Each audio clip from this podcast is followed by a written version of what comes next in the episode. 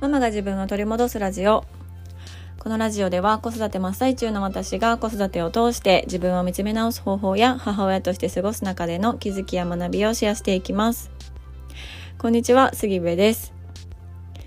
えー、先日ですねあのアメリカからメッセージいただきましたって言ってたんですがあの今日はスイスからメッセージをいただきましてですねまたあの私は Google マップを 3D にしてスイスまでちょっと行ってきておりました。うん。あのやっぱりアメリカとは全然雰囲気が違ってね、うん、ちょっとヨーロッパの雰囲気って独特というか、まあ、それぞれの国の雰囲気があると思うんですけどって私ほんまに何やろ現地行った人みたいな言い方してますね。すいません。スイス行ったことないんです、はい、行きたいなと思ってます。えー、今日はあの、まあ、今運営させてもらってるママの自己分析のコミュニティっていうのがあるんですけどね。それの、まあ、オフ会ということで、まあ、ざっくばらんにいろいろみんなでお話をする日だったんですね。で今のコミュニティは、まあ、月月にじゃない週に1回みんなで集まる、あのー、まあ、 Zoom があってでそれぞれ個別で、まあ、月2回ぐらい、あのー、ね、1対1でお話しする時間があってでそれとは別にあのオフ会っていうことで、まあ、ざっくばらんに特にこうトピックもふんわりしたトピックであのみんなねうん、こうママ友みたいな感じでお話しする時間を、まあ、月に何回かあの設けてるんですね。でそれが今日あってでめちゃくちゃ楽しかったんですよ。もうほんまにあの私が一番楽しんでるなって思うぐらいすごい楽しくってで、まあ、みんなそれぞれあの普段は結構この何て言うのかな表向きのというか、うん、結構真面目な感じで話してるんですけど私も含めてね、うん、このオフ会では結構いろんな話をするのでそう私も最初はあのかしこまってちゃんと仕切ろう仕切らないとって思ってたんですけど途中からねもうなんか仕切ることも放棄して普通にみんなと話すみたいな、はい、状況になってましたがめちゃくちゃ楽しかったです。本当にうん本当にねなんか皆さんと話してるのすごい楽しいしそもそも多分その価値観とか大事にしたいところみたいなポイントが似てる方が多いなって思うしその悩みとかもねすごく似てるなって、うん、思うからこそあのそのメンバーの方同士もすごくこう共鳴されてるのを感じるし私もねすごく分かる分かるみたいなことがすごいたくさんあるんですよね。うん、だからこの皆さんとこう一緒の時間をね過ごせてることがもうめちゃくちゃ私は楽しくて楽しくてたまらないっていう感じになってますでそれであの勢いついたのでそのままちょっとポッドキャスト撮ろうと思ってはい収録をしております、えー、今日のテーマなんですが今日のテーマはえー子育てや夫婦関係のグレーさを認めるというテーマでお話をしようと思います。でこれはなぜこのテーマでお話をしようと思ったかっていうとあの全然一見関係ないように思われるあの息子の授業参観に行ってきたからなんですね。うん、でなんで授業参観がそんな壮大な話になるんやっていう感じなんですがまあちょっとあの順を追って話そうと思います。今回のね息子の授業参観は算数の授業だったんですよね。で今掛け算のじゃあ繰り上がりの掛け算の筆算みたいなのをしてるんですよ。そうそうであの、まあ、問題を先生が黒板に書いてでそれを子どもたちが解いてで分かった人みたいな感じでこう手を挙げてあのどういうふうに繰り上げたかみたいなね、うん、途中の式とかをこう発表して答えを最終的に言うっていうような形であの、まあ、子どもたちが発表してたんですけどなんかすごいそれを見てるとあめっちゃ懐かしいなってこの感じ懐かしいなって思ったのと同時にあのまあ、算数を見たから特になんですけどこのやっぱりその一つの答えを求めるっていうことを私たちってちっちゃい頃からずっとしてきたんだなっていうのをあのこう思い返してたんですよね。うん、ただ今回はその参観でね先生が答えは一緒でもいいからここまでの解き方が違う人いるっていうふうに聞かれていてで、まあ、全く同じでもいいよ違ってもいいよなんか答えは一緒だけど発表したい人いるみたいな感じで他の子に聞いていたりとかされてたんですよ。そう。であなんかすごい面白いなというか、うん、その解き方のところにフォーカスするのってあのそのプロセス答えまでのプロセスとか答えまでの方法のとこにフォーカスするのってすごく素敵だなって、うん、思ったりしてたんですよね。で私もそういう風に教えられてきたのかもしれないけどちょっとその辺りは記憶ないんですけど。そうそう。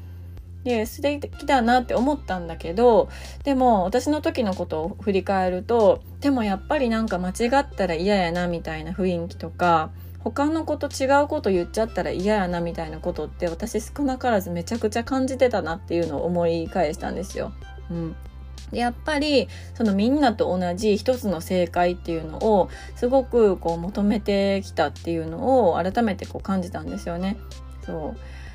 でそういうのがこうやっぱりちっちゃい頃から一つの答えを求めるっていうことが、まあ、正解っていう感じで生きてきたからこそこれがねなんか夫婦関係とかになった時に、まあ、子育てのこととかいろんなことであのちょっとこう考え方が違うことって本当に毎日よくあること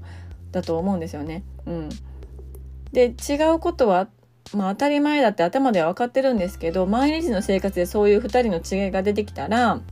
なんかこう一つの答えを求めなあかんみたいなここの2人の違う考えを一つにまとめないとあかんっていう考えにめちゃくちゃ縛られてることに気がついたんですよね。で同じ答えにならないとダメっていうあのなんか無意識の中でですけど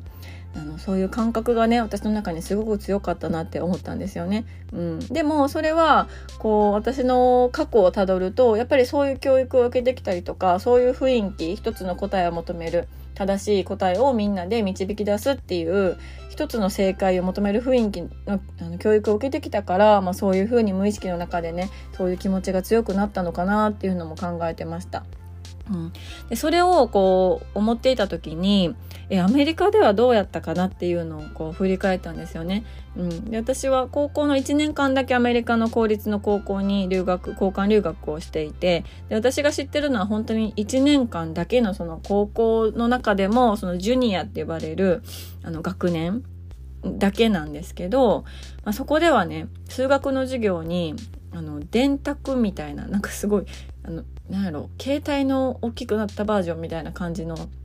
電卓を使ってたんですよね。その電卓ってルートとかも計算できたりとか、あの、なんとかの2乗とかも、なんか因数分解とかもかなわかんないけど、なんか電卓でできたりとかする、なんかもうスーパー電卓みたいな感じ のものを一人一台みんな持ってたんですよね。うん。で私はすごくそれに衝撃を受けて、今までその日本ではね、この式があります。じゃあこれを解いて答えが OK だったら丸っていう、あの、まあ、教育を受けてきたのに、え、その答えを電卓で出すのどういうことってその時は思ってたんですよ。うん。でも今それを振り返ると、あ、なんか日本はその答えが合ってるかどうかにフォーカスしてるけどアメリカのその教育っていうのは答えというよりもそこの導き方方法のところにフォーカスしてるのかなっていうふうに思ったんですよね。うん、だからあの方法さえ分かればあとはその電卓で弾けば答えが出てくる。うん、だから答えがどうこうっていうよりもその導き方方法式のところが合ってるかっていうところになんかフォーカスしてるっていうのがその電卓を使うっていうところにつながってるのかなって私はちょっと解釈したんですよね。そうで結構その自分の意見を言うとかディベートするみたいなことって、まあ、今日本でもすごくすごく増えてきているしそういうねなんか方針とかもちょっとずつ変わってきていると思うんですけどアメリカでは本当に私がアメリカに行ってたのって2006年とかなんですけどね、うん、すごくこう自分の意見を求められたしその正解のない、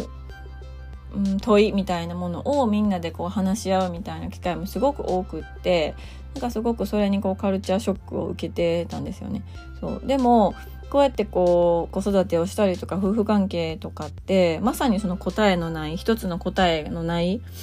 あのもので、